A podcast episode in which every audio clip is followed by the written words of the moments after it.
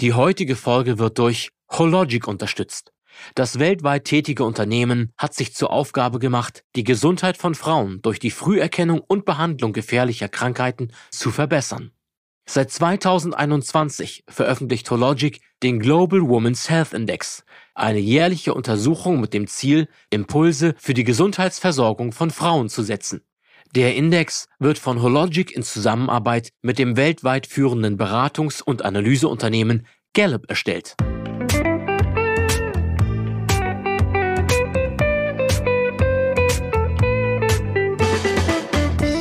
Herzlich willkommen zu Vital, der Gesundheitsexperten-Talk. Der Talk mit Gesundheitsexperten aus allen Fachrichtungen über wichtige Basics zur Vorsorge, Heilmethoden, gesunde Ernährung, die richtige Dosis Bewegung und vieles mehr.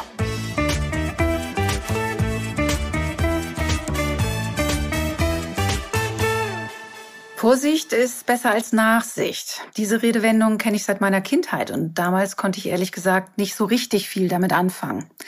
Viel schöner fand ich den Spruch, Vorsicht ist die Mutter der Porzellankiste. Und der soll das Motto dieser Podcast-Folge sein. Und damit hallo und guten Tag, liebe Hörerinnen und Hörer. Herzlich willkommen zu einem neuen Vital Gesundheitsexperten Talk der heute allerdings ein reiner Expertinnen-Talk sein wird, denn ich habe gleich zwei tolle Frauen an meiner Seite, mit denen ich über ein sehr wichtiges Thema sprechen möchte, über die Krebsprävention, die Mutter der Porzellankisten sozusagen. Ich bin Andrea Berning, die Ressortleiterin Gesundheit bei der Zeitschrift Vital und ich begrüße ganz herzlich Frau Dr. Justine Dokupil, Gynäkologin und Vorreiterin beim Gebärmutterhalsscreening aus Bamberg und Frau Professor Dr. Katja Siegmann-Lutz, Leiterin des Referenzzentrums Mammographie Berlin und programmverantwortliche Ärztin der Screening-Einheit Brandenburg Ost. Ich freue mich sehr, dass Sie beide da sind. Ja, ebenfalls. Herzlichen Dank für die Einladung. Ja. Sehr gerne. Die reinen Zahlen sind ja zunächst einmal sehr bedrückend. Jedes Jahr erkranken laut Deutscher Krebshilfe etwa 510.000 Deutsche neu an Krebs, mit steigender Tendenz sogar. Fachleute rechnen vor, dass etwa die Hälfte der Krebsfälle vermieden werden könnte. Die Hälfte. Wie kann das sein? Geht das alles tatsächlich auf das Konto der Früherkennungsprogramme? Würden Sie das sagen? Können Sie das aus Ihrer Erfahrung bestätigen? Also aus meiner Erfahrung ist es ja so, dass von all den Frauen, die an der Krebsvorsorge beim Frauenarzt teilnehmen könnten, die berechtigt wären, bei der klar wäre, die Krankenkasse würde das bezahlen, von all diesen Frauen nehmen lediglich 50 Prozent teil am ja. Screening und nur 50 Prozent, die sich wirklich entschließen können, zum Frauenarzt zu gehen. Und wir wissen gerade im Bereich des Gebärmutterhalskrebses ist es so, dass viele der Neuerkrankungen bei Patientinnen entstehen, die nicht zum Frauenarzt gehen. Das ist mit eins der höchsten Risiken ähm, für ein fortgeschrittenes Gebärmutterhalskarzinom, für einen solchen Krebs, dass die Frauen einfach zu spät oder gar zu nicht zum Frauen. Ja. ja. Ja, das Von heißt, daher kann ich das nur bestätigen. Ähm, die, Warn, die, die Vorsorge sollte einfach in der Hinsicht noch mehr präsent sein als wichtiger Bestandteil der täglichen Routine wie Zähneputzen. Ja, das haben wahrscheinlich viele ähm, überhaupt nicht so äh, verinnerlicht. Denn ich habe auch gelesen, dass die äh, Teilnehmerzahlen äh, der bestehenden Präventionsprogramme sogar noch sinkt. Also, äh, dass das schon mal besser war.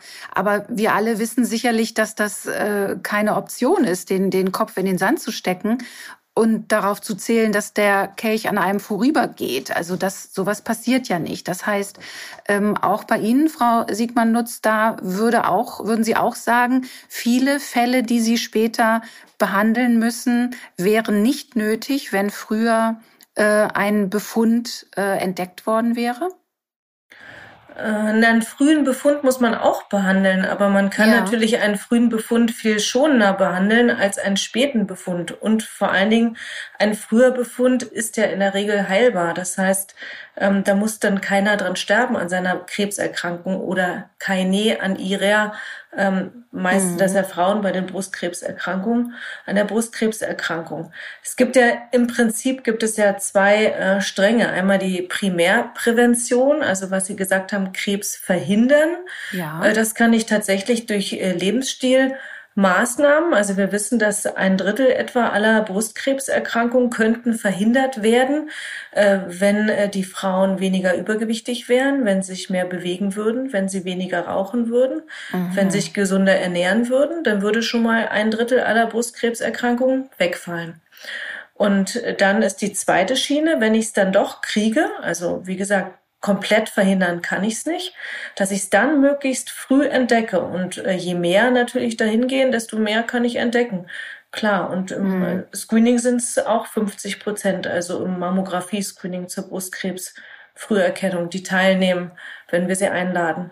Das ist wirklich nur die Hälfte. Das ist, finde ich, sind wirklich beeindruckende, also beunruhigende Zahlen eigentlich.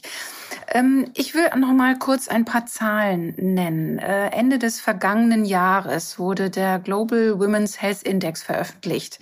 Die bisher größte vergleichende Umfrage zur Frauengesundheit weltweit. Und dafür wurden 60.000 Frauen in 116 Ländern zu ihrer Gesundheit und der medizinischen Versorgung in ihrem Land befragt. Das ist ja sicherlich durchaus unterschiedlich.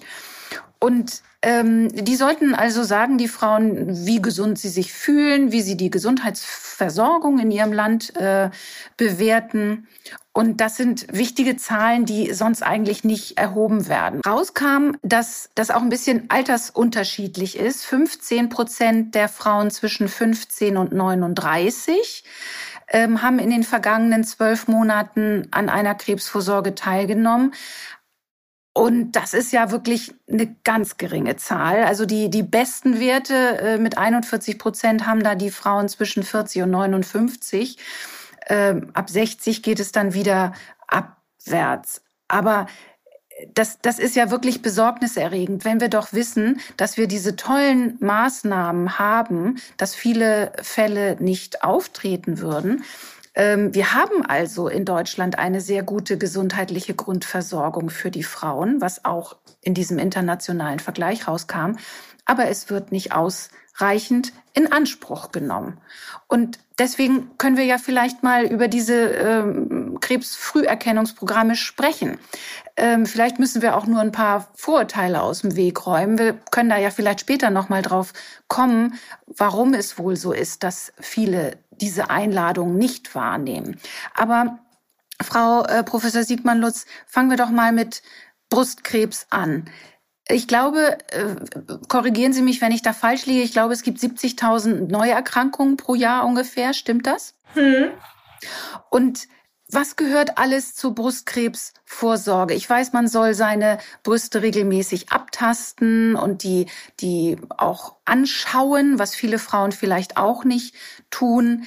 Ähm, was, was gibt es noch alles? Also ich meine jetzt nicht nur die Mammographie, aber da kommen wir bestimmt auch gleich drauf. Was, was gehört alles dazu, ähm, wenn, ich, wenn ich an das Thema Brustkrebsfrüherkennung denke? Mhm. Die Basisuntersuchung ist tatsächlich, wie Sie äh, schon gesagt haben, die klinische Untersuchung, die äh, Selbstuntersuchung durch die Frauen, zum Beispiel beim Duschen, beim Eincremen kann man das ja ganz gut machen, mhm. ähm, ohne dass man da einen zusätzlichen Termin für sich selbst äh, im Kalender haben muss. Und dann ähm, die Untersuchung jährlich beim Frauenarzt. Der tastet, also der guckt zunächst auch die Brust an, die Brusthaut, die Form und tastet dann beidseits die Brust und die Achsel. Das ist jährlich vorgesehen. Das bezahlt mhm. auch die gesetzliche Krankenversicherung. Und äh, wenn dort bei dieser Tastuntersuchung Unklarheiten bestehen, zum Beispiel unklarer Tastbefund oder zum Beispiel es kommt Flüssigkeit aus der Brustwarze oder irgendwelche anderen Symptome, die Haut hat sich verzogen oder was auch immer, dann ähm, folgen Zusatzuntersuchungen. Und bei jüngeren Frauen, junge sind für uns Radiologen die Frauen unter 40, ähm, mhm. folgt dann in erster Linie der Brustultraschall, um zu gucken, meistens das ja harmlose Befunde, ähm, Zysten was, was kann das, ja, wollte ich gerade sagen. Das ist eine Zyste oder was kann das noch sein? Genau, das ist das Allerhäufigste. Das sind äh, erweiterte Milchgänge. Ähm, da sammelt sich Flüssigkeit drin an, muss man sich äh, so vorstellen wie so kleine Wasserblasen praktisch ähm, und äh, die machen einen entsprechenden Druck und manchmal auch Schmerzen und eben auch einen Tastbefund. Und das sind die allerhäufigsten ähm, Veränderungen. Oder zum Beispiel gutartige ähm, Knoten. Die allerhäufigsten sind dort Fibroadenome. Die treten auch in der Regel bei jüngeren Frauen auf, weil die hormonabhängig wachsen und die kann man dann auch gut mit dem Ultraschall untersuchen. Insofern kann das sein, dass man, dass man da etwas ertastet und einen fürchterlichen Schreck bekommt ähm, und die Frauenärztin oder der Frauenarzt, der kann dann relativ bald äh, sagen, Entwarnung ähm, ist harmlos. Also genau, oder der Radiologe. Also wir kriegen ja. das ja dann auch geschickt, äh, entweder der Frauenarzt äh, oder die Frauenärztin schallt selbst, macht selbst mhm. den Ultraschall. Brustultraschall ist jetzt beim Frauenarzt nicht so verbreitet ähm, wie ähm, andere Ultraschalluntersuchungen. Und wenn der Frauenarzt, die Frauenärztin das äh, weitergeben möchte, dann wird ein Überweisungsschein ausgestellt und dann machen das spezialisierte Radiologen wie ich zum Beispiel. Ja. Und Sie haben auch das Mammographieprogramm unter sich äh, in der Region. Wie funktioniert das? Ich weiß, es gibt ab einem bestimmten Alter, ab 50 meine ich, werden Frauen dazu eingeladen über die Krankenkassen vermutlich, ne? Genau, genau. Vorher ist es ähm, so wie mit dem Brustultraschall, wenn irgendetwas unklar ist und ich habe zum Beispiel auch einen Karzinomverdacht und die Frau ist ab 40, dann äh, bekommt man die Mammographie auf Überweisungsschein beim Radiologen mhm. von der gesetzlichen Krankenversicherung ähm, erstattet. Und ähm, ab äh, 50, weil Brustkrebs am häufigsten zwischen 50 und 69 auftritt, ähm, mittleres Erkrankungsalter 64, mhm. bekommen alle Frauen, die in Deutschland wohnhaft gemeldet sind, ähm, alle zwei Jahre eine Einladung. Und da ist schon ein fester Termin und es ist der allernächste Ort der Mammographie vermerkt, äh, so dass die Frauen nicht so weite Wege haben. Also wir zum Beispiel jetzt äh, in meiner Screening-Einheit, äh, in der ich programmverantwortliche Ärztin bin, wir haben zwei mobile Mammographie-Screening-Einheiten. Das sind praktisch so umgebaute Lkw-Anhänger. Mhm. Mit denen fahren wir bis mehr oder weniger sinnbildlich vor die Haustür der Frauen, dass sie es nicht so weit haben. In Brandenburg ist ähm, teilweise relativ äh, ländlicher Charakter. Besiedelt, ja. Genau, mhm. dass die Frauen weitere Wege hätten zur größeren Stadt. Insofern ähm, haben wir zwei mobile Mammographie-Screening-Einheiten und eine stationäre, ähm, so dass die Frauen äh, von dem her nicht große Hürden haben, dass sie weiter Wege zurücklegen müssen. Mhm. Und ähm, den Termin, den kann man einfach verschieben. Der, das war früher so ein bisschen eine Hürde, weil der Termin festgelegt ist, wenn ich berufstätig bin. Das ist natürlich schwierig, wenn ich dann mhm. um 14 Uhr einen Termin irgendwo habe, äh, an einem Werktag. Ähm, den kann man heutzutage aber auf der Einladung ist so ein Code, kann man ganz einfach online verschieben und seinen Wunschtermin im digitalen Terminkalender der jeweiligen Screening-Einheit auswählen, sodass man ja. da flexibel ist. Mhm. Und die Mammographie, das ist dieses, was viele vielleicht kennen. Da wird die Brust ziemlich gequetscht. Da, mhm. da haben vielleicht viele auch Angst. Es ist sicherlich nicht angenehm, aber es ist natürlich auch nicht wirklich schmerzhaft. Das kann man nicht sagen. Es ist unangenehm. Es ist wie wenn man gekniffen wird, wahrscheinlich, oder? Ja, kann man vielleicht nicht ganz vergleichen, aber Sie haben schon recht. Es, schon es gibt ja auch, genau, also ich habe jetzt auch schon acht Mammografien oder mhm. sowas gehabt. Also ähm, insofern hatte ich das auch schon mal erlebt, aber es war nie so, dass ich das jetzt in ganz schlimmer Erinnerung mhm. hätte. Also ja, ich, ich weiß, ich musste mich da auch unheimlich verbiegen und, genau, und man, man steht ganz Ton, komisch. Ja. damit man äh, die Brust bestmöglich äh, darstellt. Also wir haben ja auch Qualitätsanforderungen an die Aufnahme und die müssen wir erfüllen, beziehungsweise die radiologische Fachkraft, die MTA. Und die muss auch bei jeder Aufnahme vermerken, wenn sie nicht den Qualitätsrichtlinien entsprechende Aufnahmen äh, zaubert, mhm. sage ich mal. Insofern ähm, muss sie alles drauf haben, sie muss einen bestimmten Druck anwenden, ähm, sie muss eine bestimmte Bildqualität erzeugen und insofern ähm, muss man mhm. sich ein bisschen verrenken, dass man alles drauf hat mit der bestmöglichen Bildqualität und der geringsten Strahlendosis. Ja, aber dann, das ist ja auch gut zu wissen, ne? Das ist für einen guten Zweck, dieses Verrenken. Richtig, richtig. Äh, je besser wird das Bild und je klarer ist die Aussage, die man daraus äh, ziehen kann, nicht? Und desto geringer die Dosis. Je dünner ich, ich äh, ja, etwas äh, ah. röntgen muss, desto mhm. weniger Strahlendosis brauche ich. Ja. Also wenn ich in diesem Fall etwas oder wenn etwas entdeckt wurde, kommt danach, also nochmal ein Ultraschall? Nein, die Mammographie ist äh, genauer als der Ultraschall? Oder wie ist die Reihenfolge? Naja, es ist ja so, wir wollen möglichst alle Brustkrebserkrankungen entdecken. Und die frühen Veränderungen, die Milchgangskarzinome, die sind ganz überwiegend mit Verkalkungen vergesellschaftet, die wir ausschließlich in der Mammographie sehen und nicht im ja. Ultraschall und auch nicht tasten. Mhm. Und daher, Screening ist ja eine Basissuchuntersuchung. Mhm. Und insofern stellen wir mit dieser Untersuchung bestmöglich sicher, dass wir alle Brustkrebserkrankungen detektieren. Und wenn dann irgendetwas unklar ist, es ist dicht, es wird was überlagert, die kommt zum ersten Mal, ich habe also keinen Vergleich, äh, das sind Verkalkungen, die vielleicht auch gutartiger Natur sein können, die meisten Verkalkungen sind ja gutartiger Natur, mhm. dann kommt der zweite Schritt, es gucken sich drei Radiologen mindestens die Bilder an. Im ersten Schritt gucken es nur zwei an, unabhängig. Im zweiten Schritt gucken es mindestens drei an. Wenn die drei zu dem Ergebnis kommen, dass es immer noch nicht sicher gutartig ist, dann rufen wir äh, die Frau an und äh, sagen ihr am Telefon, wir brauchen noch weitere Untersuchungen. In der Regel mhm. ist das eine mammografische Zusatzuntersuchung und ein Ultraschall. Gut.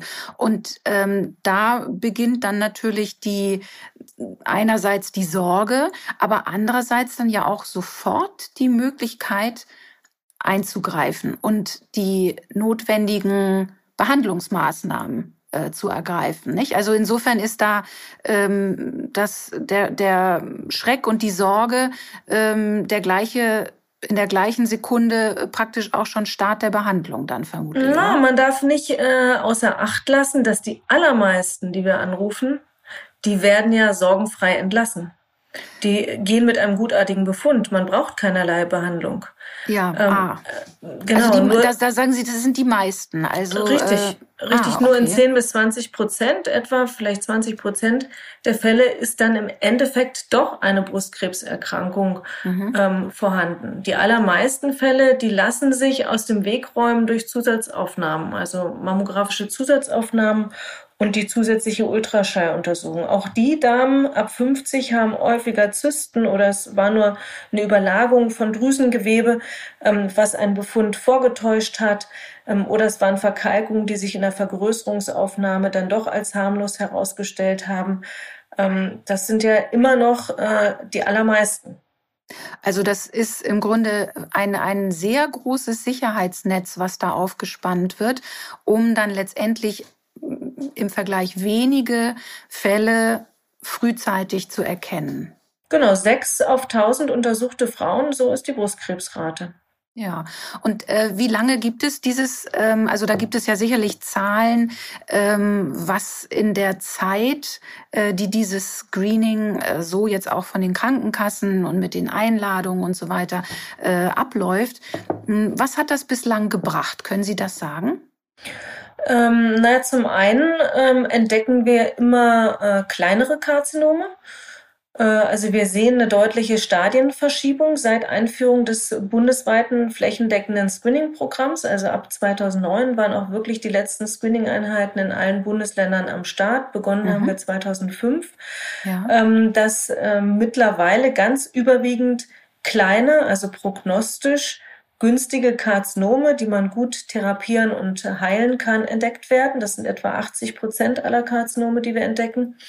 Und vor Einführung des Screenings war die überwiegende Mehrzahl der entdeckten Karzinome ähm, in ungünstigen Stadien, also ah, ja. fortgeschritten mit schon Metastasen unter der Achse zum Beispiel, also die dann schon gestreut haben mhm. und auch weniger nicht-invasive Karzinome. Also das ist eindeutig und ähm, jetzt ganz neu ist, dass wir Daten aus äh, dem äh, Krebsregisterbereich haben, die letztes Jahr publiziert worden sind, die gezeigt haben, dass die gescreenten Altersgruppen, also die 50 bis 69-Jährigen, seit Einführung des Screenings eine deutliche Mortalitätsreduktion, also eine äh, Senkung der brustkrebsbedingten ja. Sterblichkeit aufweisen. Mhm. Und im Vergleich die an, anliegenden Altersgruppen, also die unter 50 und die ab 70 plus, die haben sogar äh, gleichbleibende bis steigende Brustkrebssterblichkeitsraten. Also das zeigt auch deutlich, dass der Effekt wahrscheinlich, weil Verbesserungen in der Behandlung kommen ja allen Altersgruppen ja. Äh, zugute, dass der Effekt mutmaßlich ähm, mit dem Screening zusammenhängt. Durch das frühzeitige Entdecken, richtig, weil richtig. Sie sagten das vorhin ja auch schon, es ist, es lässt sich leichter, naja, leichter ist das falsche Wort, es lässt sich besser behandeln, weil auch die Belastung einer Behandlung nicht so groß ist. Richtig, wenn man keine Chemotherapie braucht zum mhm. Beispiel, wenn man äh, die Brust erhalten kann und nicht abnehmen muss, wenn man nicht aufwendige Lymphknoten unter dem Arm operativ entfernen muss, was ja dann auch mit einer bestimmten ähm, ja, Sy Symptomatik, mit einer Morbidität einhergeht, ähm, dann ist das natürlich viel schonender und auch vor allen Dingen, wenn man keine starken Medikamente, sprich Chemotherapien, mhm. hatte ich ja mhm. schon gerade gesagt, ja. braucht. Ne? Das ja, ist eine genau. sehr äh, starke Medikation, unter der die Frauen doch sehr zu, zu leiden haben. Äh, leiden haben. Hm. Dann kommen wir mal zu der anderen gynäkologischen Krebserkrankung, bei der es auch sehr wertvolle Früherkennungsmaßnahmen gibt oder äh, nicht Früherkennungsmaßnahmen. Sind, da sind es wirklich Vorsorgemaßnahmen, glaube ich. Der Gebärmutterhalskrebs. Frau Dr. Dokupil, ähm, ich würde also es gibt eine Impfung seit ein paar Jahren. Ähm, erklären Sie das mal. Wie hängt das zusammen? Man kann, man denkt ja immer, ich kann mich nicht gegen äh, Krebs impfen lassen, aber hier in dem Fall geht das unter Umständen doch. Also tatsächlich muss man sagen, ähm, habe ich das große Glück, einen Bereich ähm, behandeln zu dürfen, der eigentlich ähm, vom Aussterben bedroht sein sollte. Denn eigentlich sind die meisten Gebärmutterhalskrebse verhinderbar, ähm, wenn wir tatsächlich ähm, alle jungen Frauen, alle jungen Mädchen und seit neuestem auch alle Jungs impfen würden, so wie die STIKO es auch vorsieht, ähm, dann hätten wir die Möglichkeit, gegen ein Virus zu impfen. Das mhm. humane Papillomavirus ist äh, tatsächlich der Hauptverursacher von Gebärmutterhalskrebs. Und mhm. mit den Impfungen, die es heutzutage beim Kinderarzt, aber auch beim Frauenarzt gibt, ist es möglich, Mädchen und Jungs vor dem Beginn der, des Sexuallebens, vor dem Beginn des Geschlechtsverkehrs gegen dieses Virus zu impfen und sie zu schützen. Man muss wissen, dass die Infektion mit dem HPV, mit dem humanen Papillomavirus, ein völlig normaler Bestandteil ist unseres Lebens als Frauen und Männer, die Geschlechtsverkehr haben. Das kommt einfach vor. Das ja. kommt einfach vor. Wir mhm. wissen aus guten Daten, dass 80 Prozent aller Frauen, 80 Prozent aller Männer sich Zeit ihres Lebens irgendwann einmal mit diesem Virus infizieren. Also es ist ein ganz normaler Bestandteil.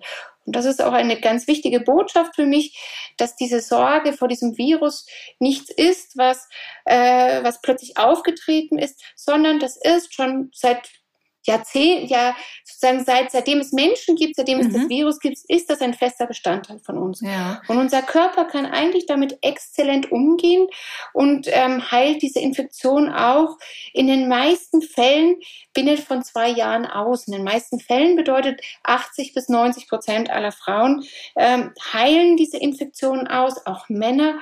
Und nur bei den Frauen, bei denen diese Infektion im Körper bleibt, wo das Immunsystem es nicht schafft, Herr dieser, dieser, dieses Virus zu werden, nur bei mhm. diesen Frauen entsteht wirklich ein Risiko für Gebärmutterhalskrebs.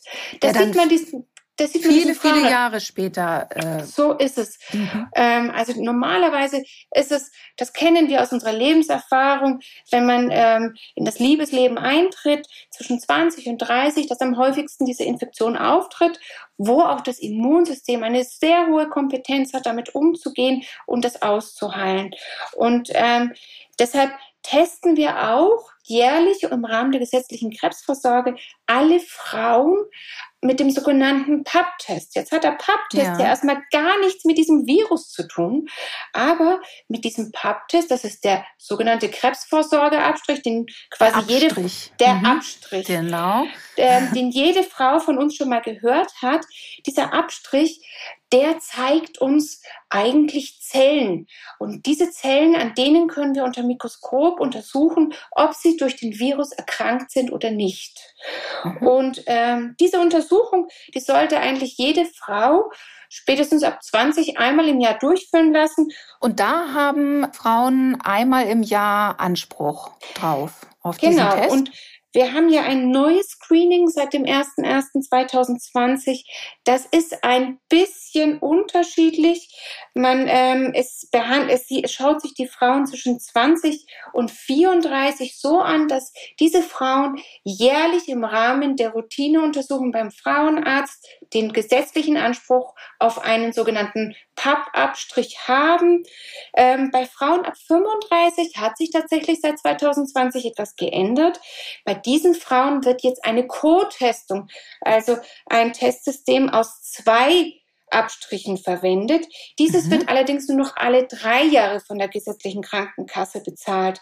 Und bei diesen, bei den Frauen ab 35 schaut man eben nicht mehr nur danach sind die Zellen verändert, sind die erkrankt, sondern man sucht aktiv auch noch nach HPV, nach diesem Virus mit einem zweiten Abstrich. Wir haben die Möglichkeit, dass äh, Gynäkologen ja relativ flächendeckend vorhanden sind. Und ich hätte immer gedacht, im gebärfähigen Alter gehen Frauen ganz automatisch, ganz regelmäßig zum Frauenarzt. Also für mich war das ganz selbstverständlich dann ist das gelernt und dann bleibt man auch dabei. Aber ich glaube, das ist gar nicht so, oder? Es gibt bei uns hier doch wirklich Frauen, die nie oder so gut wie nie zum Gynäkologen gehen, oder? Was ist so Ihre Erfahrung? Ich glaube, es gibt ähm, zwei Gruppen bei den Patientinnen, wo wir wirklich dringend Aufholbedarf haben. Zum einen ist es genauso, wie Sie sagen, wenn man einmal in diesem jährlichen, in dieser jährlichen Routine ist, ich muss einmal im Jahr zum Frauenarzt, ich äh, gehe, das kombiniere ich immer im Januar mit meinem Zahnarzttermin, könnte mhm. man sagen, dann, dann hat das eine Regelmäßigkeit. Aber in diese Regelmäßigkeit muss man hineinfinden. Muss man erst mal und kommen. da geht die Aufklärung los. Das heißt, wir müssen bei den jungen Frauen an den Schulen aufklären. Wir müssen ähm, die Mütter einladen, ihre Töchter mitzubringen. Wir müssen müssen flächendeckend Mädchensprechstunden anbieten und wir müssen auch jeder jungen Frau sagen, wenn sie das erste Mal zu uns kommen, ich muss sie nicht sofort untersuchen.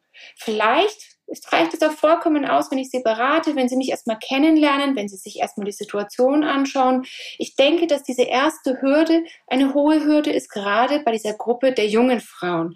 Sobald dann die Verhütung ins Spiel kommt, sobald sie wirklich ähm, abhängig sind davon, dass sie uns brauchen. Ähm, ab diesem Moment schaffen wir sie in eine regelmäßige Vorsorge zu bringen. Auch da ist es wichtig, dass wir junge Frauen motivieren, ähm, wenn sie zum Beispiel die Pille einnehmen, sich diese nicht immer nur vom Hausarzt verschreiben zu lassen, sondern darauf pochen, dass auch wir als Frauenärzte sie regelmäßig sehen können, um sie zu beraten, ist das noch die richtige Verhütung mhm. und auch dann eben die Krebsvorsorge durchzuführen. Und eine zweite Randgruppe, das muss man auch sagen, sind natürlich Patientinnen, die nach den Wechseljahren sind. Da mhm. ist es eine äh, Geschichte, weshalb diese Patientinnen, die davor so regelmäßig da waren, plötzlich nicht mehr so viel kommen, liegt häufig daran, dass ein gewisses Schamgefühl entsteht. Möchte ich mich mit meinem Körper noch so zeigen? Äh, vielleicht ist der anders als der, als den ich gekannt habe als 20-Jährige. Die Haut wird dünner und empfindlicher und die Untersuchung dadurch auch ein Stück weit unangenehmer. Und all das muss man durch behutsames Erklären und Motivieren tatsächlich versuchen entgegenzuwirken. Ja, denn der Vorteil ähm, liegt ja auf der Hand. Also ne, das ähm, wird ja jeder, jede Frau einsehen, was für ein Segen im Grunde auch unser Gesundheitssystem, so Kritik, äh, kritisierbar wie es auch ist, aber im Vergleich auch zu anderen Ländern, dass wir dieses äh, Vorsorge, äh, haben. Können Sie sagen, Ähm, gibt es das, in wie vielen Ländern gibt es solche, solche Präventionsprogramme eigentlich? Präventionsprogramme gibt es in vielen Ländern. Es ist aber durchaus so, dass in manchen Ländern zum Beispiel das nach oben eine Grenze hat. Es ist auch bei uns in Deutschland so, dass alle äh, Frauen ab 20 ja jetzt mittlerweile schriftlich über eine Broschüre, die über die Krankenkassen versandt wird, informiert werden über dieses Screening und noch eingeladen werden. Es ist aber auch so, dass Frauen ab 65 keine aktive Einladung mehr bekommen. Mhm. Und ähm, das liegt daran, sie dürfen, wenn sie kommen, daran teilnehmen. Es wird auch von der gesetzlichen Krankenkasse bezahlt. Allerdings werden sie nicht mehr aktiv angeschrieben. Und ähm, ich bin letztens von einer Patientin angesprochen worden, eine sehr schicke ältere Dame, und äh, sie fragte mich, wie lange muss ich denn noch zu Ihnen kommen? ja. Und dann, dann habe ich sie gefragt, na, wie lange sind Sie denn noch eine Frau? Und dann schaute sie mich völlig irritiert an und ich so, na ja, Immer. Und dann sagte ich ja natürlich, deshalb müssen sie immer kommen. Denn je älter sie werden, umso größer wird ihr Risiko, Krebs zu bekommen. Und nur wenn ich sie sehe, kann ich es versuchen, frühzeitig zu entdecken und sie zu behandeln. Und das ist etwas, was vielleicht etwas, ähm, vielleicht etwas eher als Witz gedacht war. Aber genau das ist es. Man ist mhm. eine Frau, von Anfang bis zum Ende. Und so lange gehört es dazu, dass man auf sich achtet und auch diese ähm, Vorsorge macht.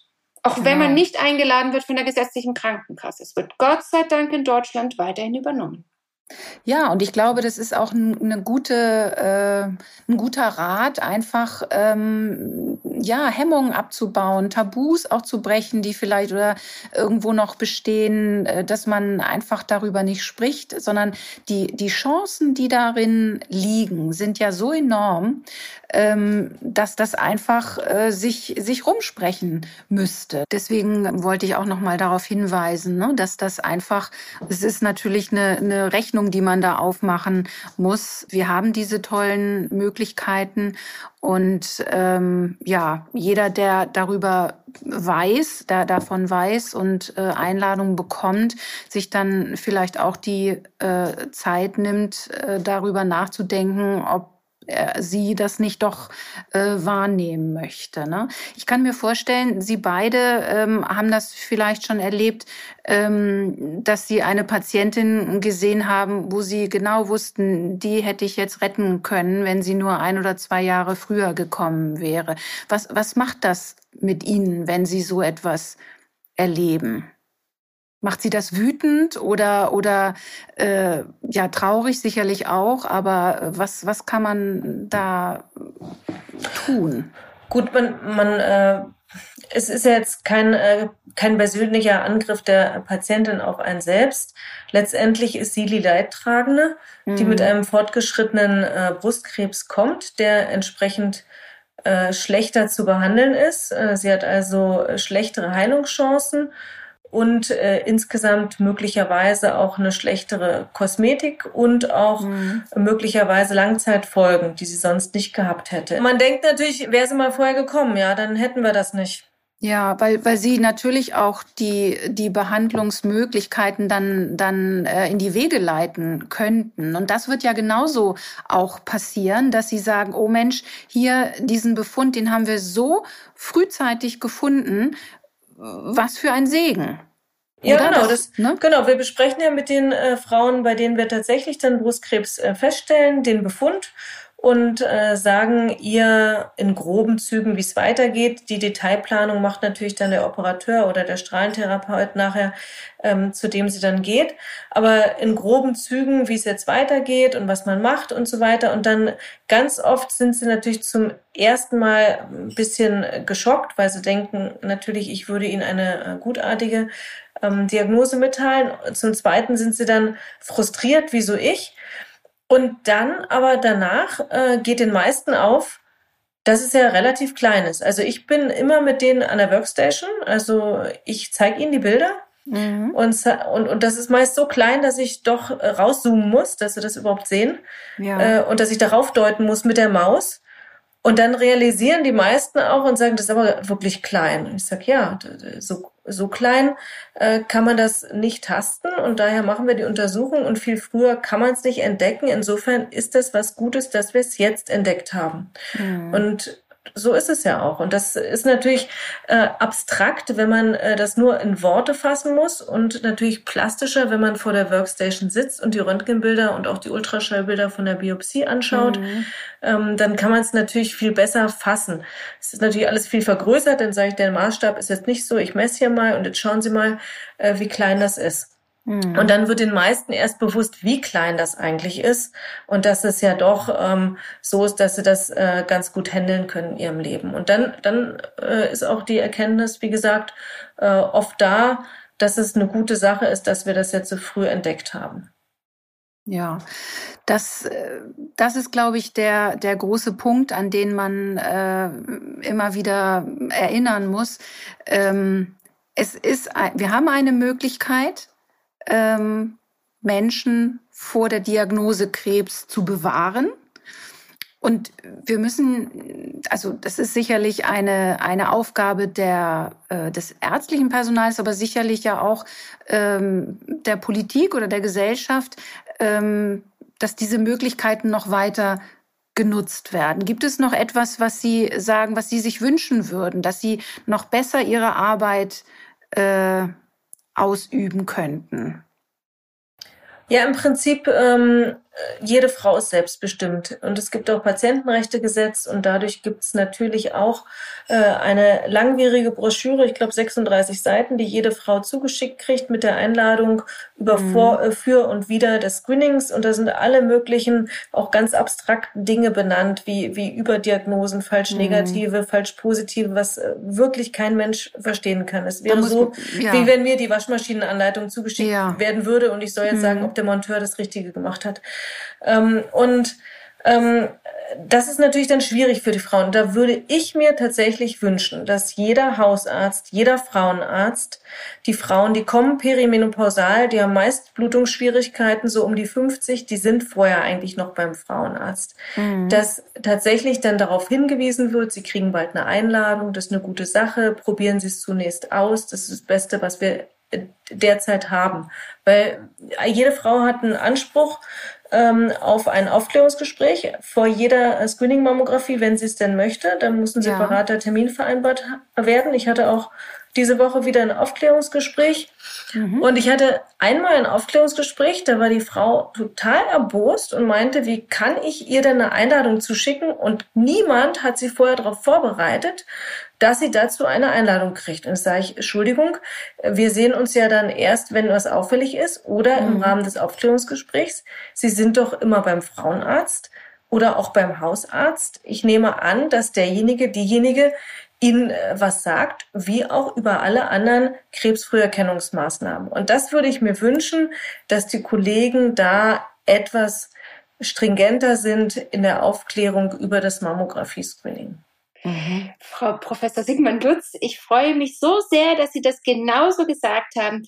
Denn wenn in meiner Akte aufploppt, dass die Patientin mit 49 kommt, ist der erste Satz, während sie sich auszieht, damit ich ihre Brust abtasten kann, regelhaft der, Sie werden ja bald 50. Sie werden demnächst eine Einladung bekommen zum Mammographie-Screening. Und dann sagt die Frau, was? Ja, muss ich denn da hingehen? Alle meine Freundinnen haben gesagt, das tut weh.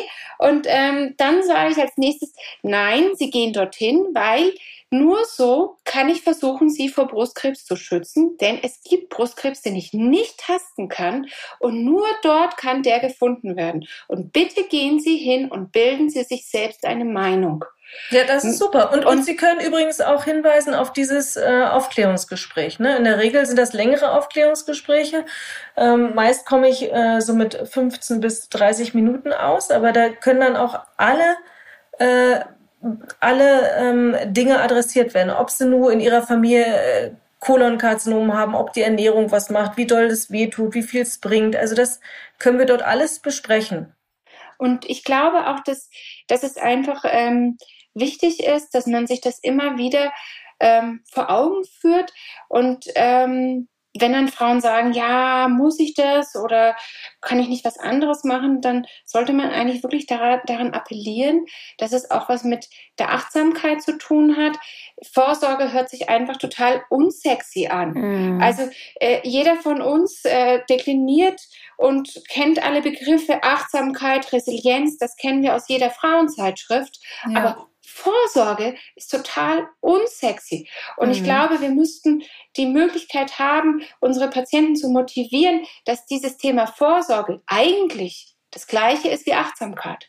Achtsamkeit für den eigenen Körper. Und genau. ähm, in diese Richtung muss es gehen. Und dann braucht es viel Gesprächsbedarf, dann braucht es viel äh, Geduld von ärztlicher Seite, aber auch von der Patientenseite. Wir haben zum Beispiel tatsächlich bei uns, für unsere Frauen, ähm, haben wir diese Broschüre neu aufgelegt. Wir haben, sagen den Frauen, sie haben hier die Broschüre, vom, äh, die gesetzlich ihnen zusteht. Wir fassen ihnen das aber auch nochmal kürzer zusammen und bitte sprechen Sie uns aktiv drauf an. Denn es ist einfach so, dass ähm, ich diesen Vergleich mit der Waschmaschinenanleitung super finde. Nicht ja. mal ich verstehe das, was ja. da drin steht. Und ich habe das studiert. Und das ist so absch abschreckend auch, ne? Also und am Ende steht drin, und wenn sie nicht hingehen, ist nicht so schlimm, wenn man das interpretieren ja, möchte. Genau, mhm. genau. Mhm. Und das, was heißt das? Natürlich ist das schlimm, wenn man nicht hingeht. Natürlich ist es schlimm, wenn man Krebs zu spät entdeckt. Wenn man die Chance gehabt hätte, ihn frühzeitig zu entdecken. Ich habe diese Woche ungelogen dreimal zu Frauen gesagt, sie haben einen Sechser im Lotto erhalten. Ja. Aus einem einfachen Grund. Ich habe diesen Patientinnen am Dienstagnachmittag gesagt, sie haben eine schwere Krebsvorstufe. Das ist per se ein blöder Satz. Ja. Aber ich habe gesagt, diese Krebsvorstufe ist erstmal so, wie sie vor mir sitzen, für sie heute harmlos. Und wir haben die Chance, sie zu entfernen, ohne dass sie jemals Krebs kriegen. Und das ist Vorsorge. Und das müssen wir transportieren. Es gibt so, einen schönen, so eine schöne Verabschiedung im, im Englischen. Take care, sagen die dann. Und das heißt ja nichts anderes als pass auf dich auf, kümmere dich um dich, äh, sei achtsam mit dir. Genau das ist im Grunde das, was, was hier gefordert ist, würde ich denken. Also ich bedanke mich hier an dieser Stelle für die vielen, vielen spannenden Informationen, die Sie mit uns geteilt haben. Liebe Frau Dr. Dokupil und liebe Frau Professor Dr. Siegmann Lutz. Das wäre unheimlich schön, finde ich, wenn wir Sie, liebe Zuhörerinnen und Zuhörer, davon überzeugen konnten, dass es nichts Wertvolleres als die eigene Gesundheit gibt und dass wir wirklich alle Möglichkeiten ausschöpfen sollten, um sie zu bewahren. Es ist so toll, dass wir diese Möglichkeiten haben. Und erzählen Sie es bitte weiter. Passen Sie auf sich auf, bleiben Sie gesund und bis zum nächsten Vital Gesundheitsexperten Talk. Eines, liebe Hörerinnen, hat dieses Gespräch einmal mehr vor Augen geführt. Früherkennung ist wichtig. Der Grundgedanke ist einfach. Krebszellen oder ihre Vorstufen sollen so frühzeitig erkannt werden, dass Betroffene bestmögliche Aussichten auf eine erfolgreiche Therapie haben. Es geht um viel, um Lebensqualität und Lebensjahre. Deshalb sollten alle Frauen, die die Möglichkeit dazu haben, gründlich erwägen, ob sie bei nächster Gelegenheit, zum Beispiel beim nächsten Besuch in der gynäkologischen Praxis oder nach Erhalt einer schriftlichen Benachrichtigung, die Früherkennungsuntersuchung in Anspruch nehmen. Mit der Bereitschaft zur Teilnahme können wir noch nicht ganz zufrieden sein. Lediglich die Hälfte der berechtigten Frauen nehmen an der Brustkrebsfrüherkennung und der Gebärmutterhalskrebsfrüherkennung teil. Die Europäische Kommission und Weltgesundheitsorganisation geben als Teilnahmeziel ca. 75 Prozent vor. Ohne Teilnehmerinnen ist die beste Früherkennung nutzlos. Sie zu fördern ist die zentrale Aufgabe aller Früherkennungsprogramme weltweit. Das haben auch die Befragungen für den Global Women's Health Index bestätigt, eine Initiative des Unternehmens Hologic. Der Index ist die weltweit umfassendste vergleichende Umfrage zum Thema Frauengesundheit. 60.000 Frauen und Mädchen auf der ganzen Welt haben teilgenommen. Ziel der Befragung ist es, die Probleme bei der Gesundheitsversorgung von Frauen in den unterschiedlichen Ländern aufzuzeigen und vergleichbar zu machen. Mehr Informationen zum Index finden Sie in den Show Notes zu dieser Episode.